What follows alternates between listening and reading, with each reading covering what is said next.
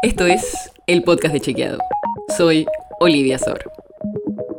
Hoy vamos a hablar del gas. Porque desde que Rusia invadió Ucrania, todos los analistas políticos empezaron a hablar de la energía. Como Rusia es un gran exportador de gas, la discusión era quién iba a venderle a Europa si no era Rusia. Y en los últimos días el tema volvió a escalar, porque se fue del gobierno el ministro de Producción de la Nación, Matías Culfas, después de una discusión sobre detalles del nuevo gasoducto que busca construir el gobierno para poder mejorar la distribución del gas en el país y en última instancia, tal vez poder exportar más gas.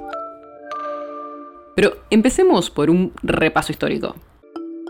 Va a ser corto, te lo prometo.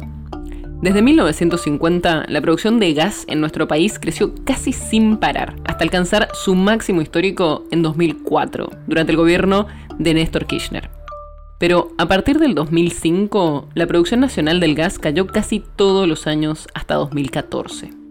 Recién en el último año de gestión de Cristina Fernández de Kirchner volvió a subir la producción de gas. Con Mauricio Macri aumentó casi todos los años, pero el primer año de gestión de Alberto Fernández, el fatídico 2020, donde arrancó la pandemia, la producción bajó de nuevo. O sea, los últimos años fueron un sube y baja. Para que te des una idea, en 2021 produjimos casi el mismo gas que en el 2000. En 20 años, con todo lo que creció la economía argentina, la producción de gas no aumentó.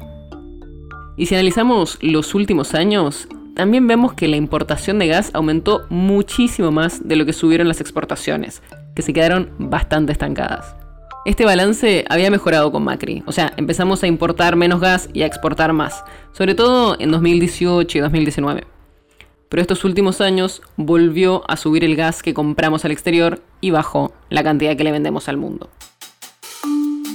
Pero ahora que ya hicimos el repaso histórico, tenéis que saber que producir o comprar el gas no es el único problema. También hay que poder transportarlo. Y la capacidad de transporte de gas no aumentó en ninguna de las dos últimas presidencias, ni con Fernández de Kirchner ni con Macri. El récord histórico de transporte de gas por día se dio en 2010, y desde ese entonces fue bajando de a poco o se mantuvo estable. El último dato de 2021 muestra que se transportó la misma cantidad por día que en 2008. Sí, tenemos la misma capacidad de transporte que hace 13 años. Por eso es que el nuevo gasoducto que tanto promociona el gobierno sería tan importante. Este año el Frente de Todos retomó una licitación que había fallado en 2019, cuando todavía gobernaba Cambiemos. El proyecto busca unir Neuquén con el oeste de la provincia de Buenos Aires. Eso permitiría transportar más gas producido en vaca muerta hacia los centros de consumo, con la posibilidad de eventualmente exportar el excedente. Y después habría un segundo tramo de este gasoducto, presidente Néstor Kirchner, que finalmente terminaría en Santa Fe. La discusión actual dentro del Frente de Todos es bastante específica, pero básicamente todo está en quién va a construir los caños del gasoducto. La vicepresidenta Cristina Fernández de Kirchner criticó que esos caños se tuvieran que importar desde Brasil porque los va a hacer una filial brasilera de la empresa argentina Techint. Y desde el Ministerio de Desarrollo Productivo de la Nación le respondieron que el problema estuvo en la licitación y que los caños se tienen que importar por un detalle que se pidió en la licitación que tenían que cumplir esos caños. Supuestamente, sin esas especificaciones, se podría haber construido el gasoducto con materiales nacionales. Esta polémica generó que el fin de semana el presidente Alberto Fernández le pidiera la renuncia al ministro Matías Culfas, quien sería reemplazado por el ex candidato a presidente y actual embajador en Brasil, Daniel Scioli, según informaron varios medios. La nota sobre la que se basa este episodio fue escrita por Ignacio Ferreiro. Si quieres saber más sobre esto y otros temas, entra a chequeado.com o seguinos en las redes. El podcast de Chequeado es un espacio en el que de lunes a viernes te contamos qué de lo que escuchaste o circuló es verdadero o falso. Te traemos datos para que puedas entender mejor las noticias.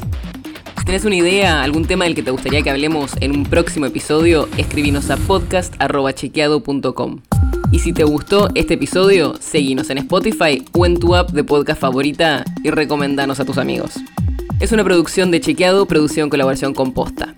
La producción está a cargo de Martín Slipsuk y Sebastián Chávez, y la edición es de Nacho Garteche. Yo soy Olivia Sor. Hasta mañana.